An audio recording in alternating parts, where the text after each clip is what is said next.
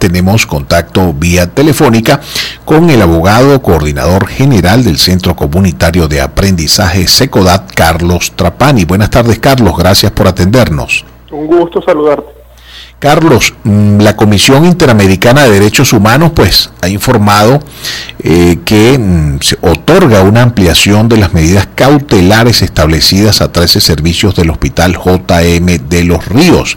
Eh, hoy justamente la organización que presides eh, hizo dio una rueda de prensa sobre este puntos. Quisiéramos saber qué comprenden estas medidas, qué, qué, qué, impacto tienen estas medidas sobre el funcionamiento de esta institución de salud, Carlos. Bueno, las medidas cautelares bueno, eh, representan una ampliación a una medida que ya tenía el servicio de nefrología. Estamos hablando que en esta oportunidad el amparo cautelar incluye 13 servicios adicionales. Incluye servicios de cardiología, hematología, neumonología, medicina 2 y 3, el servicio de lactancia materna, consulta externa y triaje, neurocirugía, nutrición, medicina de adolescentes y pediatría integral. ¿Qué logramos demostrar? Bueno, que hay unos criterios de gravedad y urgencia en todos estos servicios. Por lo tanto, es indispensable que el Estado adopte medidas que le garantiza a los niños un sistema de salud de calidad en las instalaciones del Hospital JM de los Ríos. ¿Qué es lo que dice la medida? Bueno, que el Estado debe garantizar insumos, eh, equipos, eh, tratamientos a todos los pacientes de acuerdo a sus patologías. No, también tiene que garantizar condiciones de higiene y salubridad en todos estos 13 servicios y pues, poder contar con la participación de las familias en todas las medidas que se adopten. Creo que es un logro importante, bueno, porque es una medida cautelar que abarca un número significativo de niños por las características de los servicios involucrados. Y bueno, representa un paso más en este camino de buscar justicia para los niños y que todos puedan tener el sistema de salud que merecen. En la rueda de prensa que hicimos en la mañana, lo que estábamos comentando es que bueno, que el sistema de salud te condena a muerte y te hace el proceso de morir mucho más doloroso. lo que buscamos con estas medidas caso como el de Andrés Fernández, que hoy cumple una semana de fallecido, un adolescente del servicio de nefrología, que esos casos no se repiten y no queden en el olvido. Entonces creo que es una medida cautelar que tendrá éxito en la medida que la ciudadanía, los médicos, enfermeras, gremios, se apoderen y exijan su cumplimiento. Carlos, eh, justamente a propósito de esa rueda de prensa esta mañana, eh, en tu tweet mm, aparece este mensaje. Esto no es una carrera de resistencia. No nos desanimamos porque el Estado no haya dado respuesta a la medida cautelar del servicio de nefrología. Lo peor que puede pasar es que quedemos en silencio y que muera un niño. No podemos ser indolentes, Carlos. ¿Qué, ¿Qué, significa esto? El Estado, eh, digamos, hasta ahora ha hecho caso omiso de estas medidas cautelares por parte de la Corte Interamericana. Bueno, nosotros hemos dicho que el Estado le cuesta mucho reconocer las fallas y las dificultades, o bien le atribuyen las fallas a otros factores y no su propia responsabilidad o el incumplimiento de sus obligaciones. Cuando decimos que esto no es una carrera de velocidad, porque bueno, para nosotros sería ideal que con las medidas cautelares llegaran los medicamentos, pero no es así las medidas cautelares es un paso más. No es una carrera de velocidad, sino de resistencia. Sobre todo una resistencia que tienen las familias, los propios niños, los médicos, frente a un sistema de salud que es muy hostil.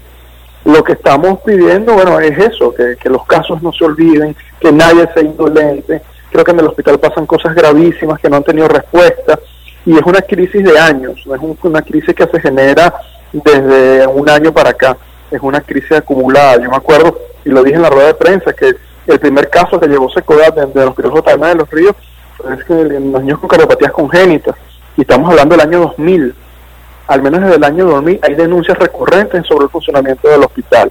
Después vino el caso de los niños con enfermedades hematológicas, en el año 2003, también en el año 2003 fueron los niños con fibrosis quística. Entonces cuando vienes a ver el histórico del hospital, bueno, hay, hay muchísimos años de desidia, muchísimos años de abandono, el hospital no tiene tomógrafo, no hay equipos de rayos X, no hay acelerador lineal, una de las cavas tiene más de tres semanas dañadas, entonces mm, hay dificultades para los reactivos, el acceso a antibióticos y medicamentos de amplio espectro son suministrados de forma irregular, qué pasa con el mantenimiento en las plantas de osmos, unidades de hemodiálisis, tanques de agua, qué pasa con los ascensores, cuando vienes a ver el hospital en su conjunto tiene problemas y ningún servicio se excluye de la problemática. Entonces, lo que busca la medida cautelar es darle la visibilidad suficiente y entender que esto es un paso más a ese proceso tan largo de, buscar un sistema de salud de calidad. Carlos, ¿cómo hablas de, de, empoderamiento de las, de las familias, de las personas, de, de diferentes grupos, de no dejar pasar o dejar morir una situación de esta naturaleza? Te pregunto, ¿cómo cómo se pueden empoderar las familias, las personas, más allá, digamos, de las propias organizaciones que han estado atentas a esta situación, para, para apoyar ese proceso de, de cambio, de transformación de esta institución hospitalaria? Mira, hay dos vías, tener información y segundo, poder denunciar aquellas situaciones que consideramos violan los derechos del niño. Primero nosotros tenemos información de qué es lo que está ocurriendo, por qué está ocurriendo, desde cuándo está ocurriendo y quién es el responsable, puede tener elementos suficientes para poderme defender el acceso a la información, tener información, poder documentar lo que está ocurriendo es fundamental. Poder documentar, difundir y denunciar, que es la otra parte. Es que yo no me quedo callado, que se muere un niño, yo alzo la voz por ese niño, para, para que no exista otro niño que sufra de esa forma, creo que en esa medida se van a ir generando cambios. Si las familias, las comunidades tuvieran conciencia del poder que tiene la denuncia y poder superar los miedos, en esa medida vamos a ir promoviendo los cambios que tanto necesitamos como país no solo en el área de infancia, sino en, todas las áreas de nuestra vida nacional. Carlos, ya para finalizar, eh, alguna algún número de contacto, alguna posibilidad de contacto de estas familias que eventualmente pudieran incorporarse a esta a este tipo de campaña y este tipo de, mm, de monitoreo de instituciones hospitalarias. Mira, ahí yo invito a poder seguir las redes de Secodap, que es arroba Secodap en todas las redes sociales, y a la organización Prepara Familia que es arroba Prepara Familia en todas las redes sociales. Prepara Familia es una organización que le da acompañamiento mucho más directo y asistencia a las madres de los temas de los ríos. Yo creo que es una organización aliada en este proceso y aliada para las familias. O sea, para estas dos organizaciones pueden pedir información, contacto y con mucho gusto, bueno, estaremos atentos a en lo que podamos apoyar.